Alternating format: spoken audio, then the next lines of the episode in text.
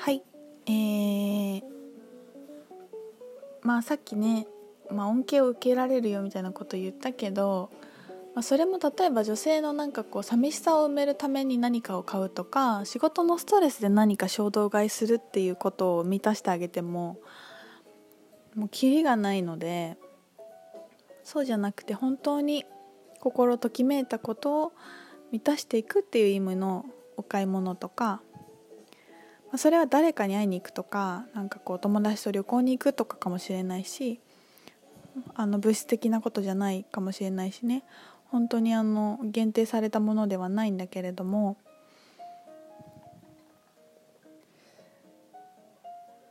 でもなんかこう自分が満たされているなって思った時に欲しいものって実はそんなにないんだなっていう時期がこう結構あったんですよね。何もないな私欲しいもの全部あるしってすごく思思う時期もあってそれを今度また進んでいって欲しいものがすごく明確に分かる自分になったんですよね。でそれをなんかお金にとらわれたりせずに叶えてあげている自分がすごく嬉しいしか昔は欲しいものができることがストレスだったんですよ。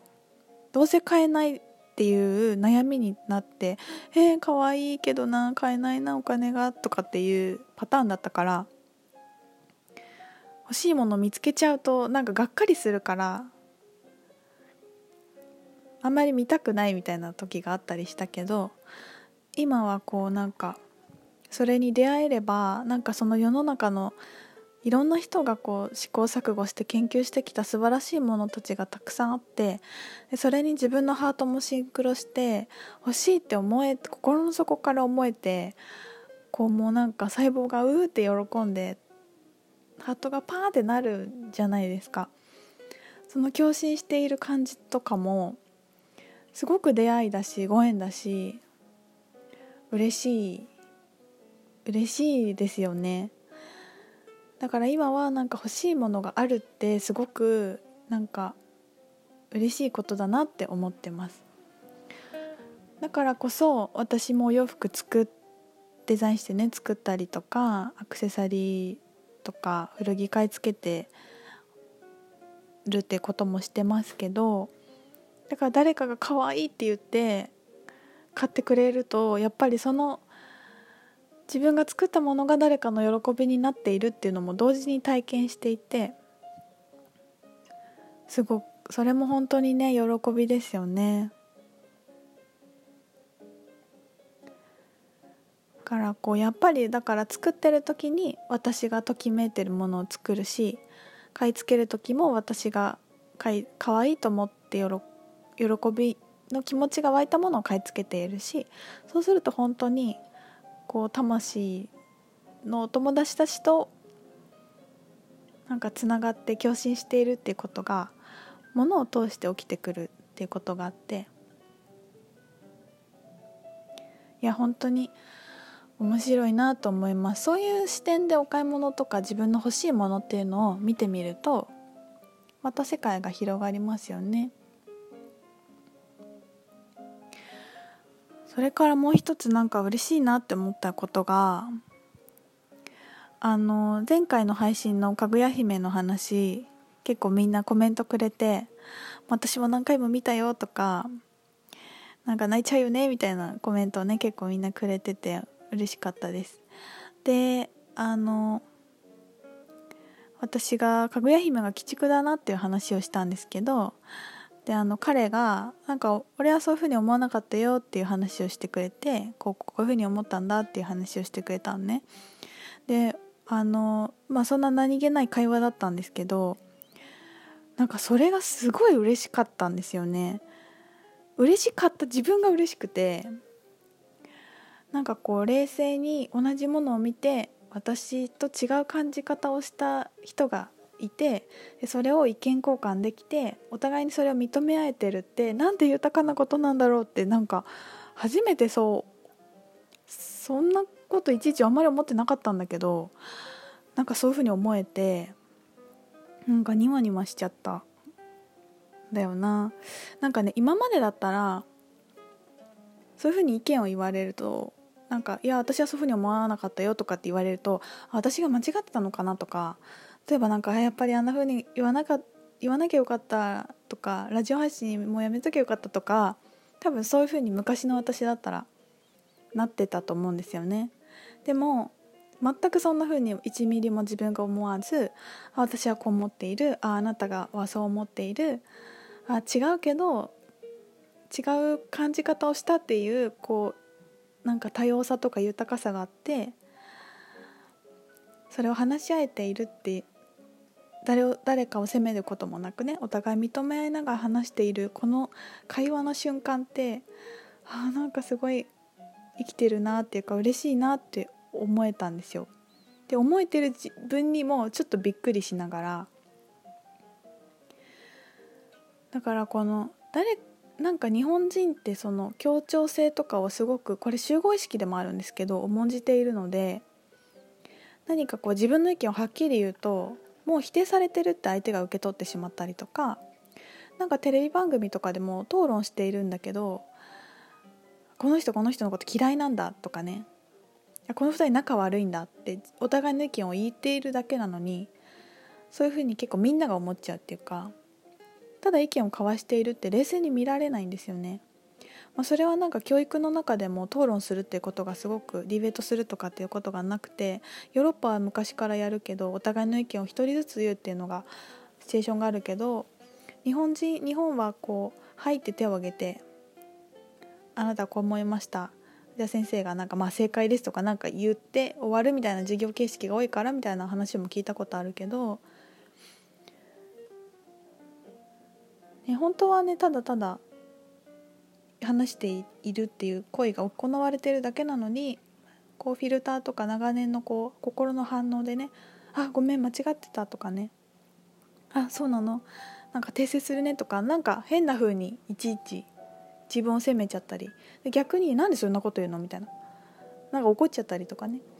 なんかそういうことがこう癖として起こっている人間関係ってみんなあるのかもなと思って。だから私も昔仕事ではこう先輩がこう「えこれ可愛くないよね」とか言うとちょっと可愛いなって自分が思ってたとしてもやそうですよね。これなんかちょっと変ですよねってなんか合わせて言ってたりとかそれもなんか反応で起きてるからいちいち自分が気持ちを抑えているっていう感覚もあんまりなくてだからなんか自分の好きっていうのもこうすごく曖昧だったんですよね。人の意見が本当に半分以上入っているから。でもそこで「あそうなんですか？私これ好きです」とかって言うともっと豊かさにつながっただろうなと思うしその一緒に働いてた人たちも私と仕事しやすかっただろうなとも思うしね。だから今も仕事している上で何かこう自分の意見を言った時になんかそうしてほしいって言ってるわけじゃなくてただ自分の意見を言っているだけだから。であなたはどう思う？じゃあどうするっていう会話ができればいいんだけど私こここう思うって話した時に「あ分かりました」ってなんかそれがなたただのなんだろう指示だと思われて何かが進んでいくっていうのはなんかちょっと会社っぽくなんなんかななんかちそうじゃない方が楽しいなって思思いますね。だから用品店とかはすごくみんなあの対等にみんなが会話できてて楽しいんですよね。あのレイアウトとかデザインは私の仕事だけどみんなこっちどう思うって聞いたらこうみんなが結構意見を言ってくれるし例えば色を何にするかっていうのも私と全然違う色を選ぶ人もいるし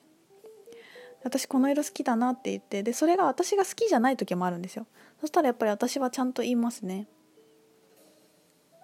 あなんかあそうなんですね。私この色全然自分に似合わないから着たことないし作ろうと思ったことないしなんか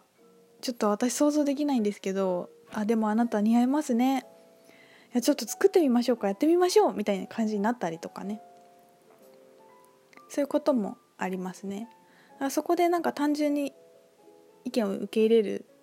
って作るじゃなくてその時はその時で自分の意見を言うと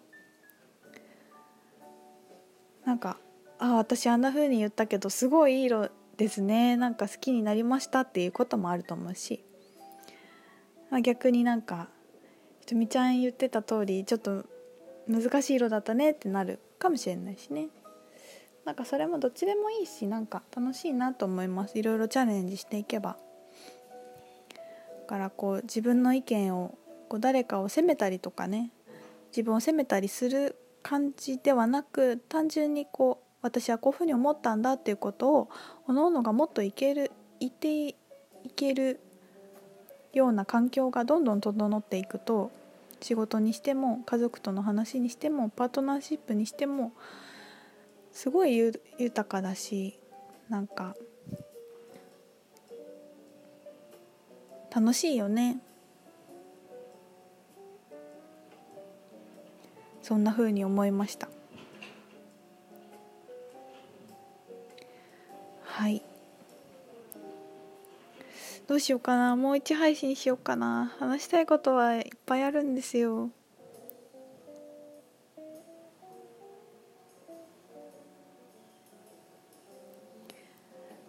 もう一配信します。あの金星の本をもう一回読み直しててすごい久しぶりに読んだらまた面白くってちょっとそれをブログとかメルマガでいろいろ書こうと思うんですけどブログもメルマガも抜粋するところは違くてラジオはラジオでお話しできるその本の話をしたいなと思っています。じゃあ、えー、本日4回目の配信は金星からの情報のお話をしたいと思います。